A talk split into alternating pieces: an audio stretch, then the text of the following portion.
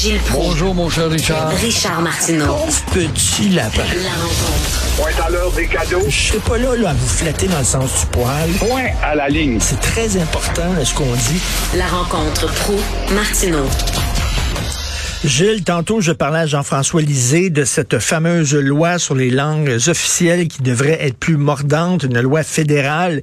Et Jean-François me dit qu'il va avoir une clause grand-père, c'est-à-dire que euh, les, euh, les francophones vont avoir le droit d'avoir un climat de travail en français, sauf que si euh, leur patron, euh, qui est déjà là, qui est déjà en place, est un unilingue anglophone, lui va pouvoir continuer à parler anglais jusqu'à temps de sa retraite.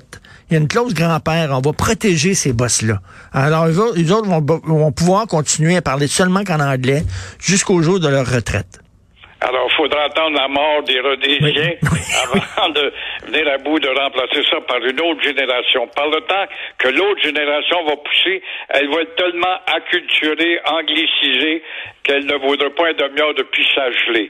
On le voit, Madame euh, Petit-Père Taylor n'a pas eu l'écho souhaité Là, tu vois, tu as des réactions, Jean-François Lisée, un gars qui est un fin connaisseur de notre société, mais on peut pas dire que ça explose en manchette la nouvelle politique du bilinguisme qui a des dents et qui doit voir à ce que le français qui recule au Canada et au Québec, parce qu'on l'admet, va redresser la situation. Pourquoi? Parce qu'on s'en fout. Pourquoi? Parce que le taux d'assimilation est déjà très bien avancé au Québec et on ne s'en aperçoit même pas. Je sais pas si vous avez lu Joseph Facal aujourd'hui, mais il parle de Jean Charest, puis son, titre, c'est Pourquoi Jean Charest fait-il de la politique? Puis il dit habituellement, quand on fait de la politique, c'est pour changer les choses, pour arriver, euh, pour changer le, pays, pour changer la province, arriver avec des, des réformes, on a une vision, puis tout ça. Il dit, on dirait que Jean Charest fait de la politique rien que pour gagner. C'est tout. Il a tout à fait raison. D'ailleurs, il le cite bien quand on reprend les premiers ministres depuis le début de la Révolution tranquille. Faites-moi rire. Comment est-ce qu'une révolution peut être tranquille entre toi et moi, là? Mais quand même. Alors, le sage a quand même tout un bilan de réalisation. Euh, Robert Bourassa, qu'on a trouvé très faible, il nous a au moins donné la souveraineté énergétique. Il a mis sur pied aussi nombre de services, dont les CLSC. Ça, ce sont les limbes qui coûtent très cher. Mais il nous a donné beaucoup de choses.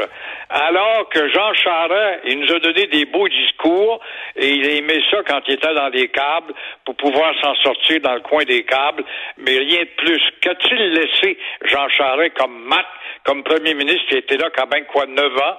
Il s'est tué sur nombre de scandales et est-ce qu'il a laissé une marque quelconque? Ah ben ça, c'est l'administration Charest qui nous a donné une affirmation du Québec, par exemple, en matière de langue, de culture, d'identité, zéro plus zéro mais hmm. euh, c'est un bon orateur, arrivant en politique pour se plaire sur le bord de la piscine à faire des discours pour, euh, je sais pas moi, alerter les gens qui sont sur le bord de la piscine. Si c'est ça, c'est, c'est pas vargeux. Alors, il faudrait qu'il y ait un programme qui annonce que le Parti conservateur est le parti fondateur du Canada, qu'on a eu un chef qui était dégueulasse, qui s'appelait justement le premier ministre du temps, qui va chicaner avec euh, Georges-Étienne Cartier parce qu'il voulait avoir un régime centralisateur. Mais à travers le temps, il faut admettre que le Parti conservateur a été plus respectueux hmm. que Johnny MacDonald pour les juridictions euh, provinciales, euh, que le Parti conservateur, avec Brian Mulroney, a essayé de faire l'impossible, réconcilier pour euh, donner au Québec une petite place. Est-ce qu'il va être un de ces hommes-là? Ça, ça reste à prouver. Pour revenir au texte de Joseph Facal, il dit euh, ceux qui défendent Jean Charest, ils parlent toujours euh, du, du, personnage. Moi, c'est vrai qu'il est sympathique et c'est vrai qu'il est très drôle. Je l'ai déjà croisé, j'ai déjà parlé à M. Charest. C'est vrai qu'il est drôle, il est sympathique, tout ça.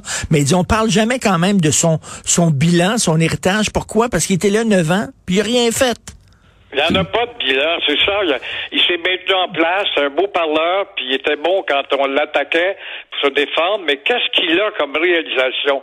Tu sais, tu parles de Bourassa, ben, il nous a donné l'augmentation de la souveraineté énergétique. Tu parles de Jean Lesage, ben, il nous a donné des instruments, ministère de l'Éducation, la nationalisation. C'est vrai qu'il y avait la pression de René et de Paul Gérin-Lajoie à l'époque, mais quand même, il était à la tête d'une équipe du tonnerre qui nous a laissé beaucoup d'instruments, la caisse de dépôt, entre autres. Alors, que Jean Charest n'a rien, rien, rien, rien laissé. Tout à fait, tout à fait. Est-ce qu'on a le droit de comparer Poutine à Hitler? C'est la question que vous posez. Ben, j'entends ça déjà. Doit-on comparer Poutine à Hitler? Là? Franchement, pas du tout, pas du tout. Je veux pas défendre Poutine puisqu'il le faut. Mais Poutine est un entêté, je veux bien. C'est un adepte des manières brutales, mais euh, il est le seul à diriger. Il veut que son pays devienne encore un géant. Il l'est déjà, mais il faudra que ce soit plus. Il a aidé et il est appuyé par l'enrichissement d'un entourage très douteux. Je regarde parmi ces gens dans le journal de Montréal ce matin tous ces photos de beaux gars et de belles filles, dont certains ont des têtes de bandits. La belle Natalia Popova, avec son oslo, l'animal qu'elle a domestiqué sur son lit. Incroyable, la petite bête plus recherchée en termes de préservation. Comment ça peut se trouver dans un des palaces de la bande à Poutine? Mais Poutine n'a quand même pas de génocide à son calendrier. Il n'a pas organisé un génocide. Il n'y a pas eu un désir d'éliminer une race. Il s'attaque, d'accord, là, à un pays, mais je pense pas qu'ils veulent l'élimination des Ukrainiens physiquement parlant quand même. Là. Non, non, non. Euh, vous voulez, euh, bon, on va parler tantôt, je vais parler avec Olivier Bourque d'économie, mais WestJet et euh, Sunwig vont fusionner. Ça va être un géant de l'aviation, ça. Et ça fait peur, ça fait peur à Transat et pour cause. WestJet, qui est un gros poisson, absorbe le petit poisson Sunwing. À quel prix, on ne le sait pas. Combien d'avions vont-ils éliminer, éliminer, parce que là, on fait la fusion des deux flottes d'avions. Combien il va y en avoir? Mais ils veulent viser l'Est du Canada, le Québec, où il y a là une organisation bien structurée avec des forfaits vacances. Et là, ils nous promettent comme de bons corporatifs dire ben on va s'établir à Laval.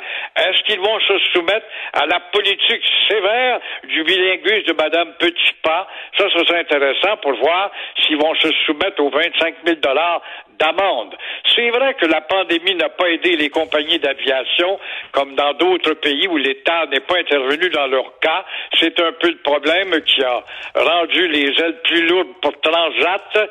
Mais est-ce que Transat sera absorbé par WestJet? Si c'est le cas, là, Legault va devoir, puisque c'est quand même euh, son enfant, euh, faire en sorte que le Québec intervienne pour garder une compagnie aérienne nationale dans le ciel, dans le ciel du Québec.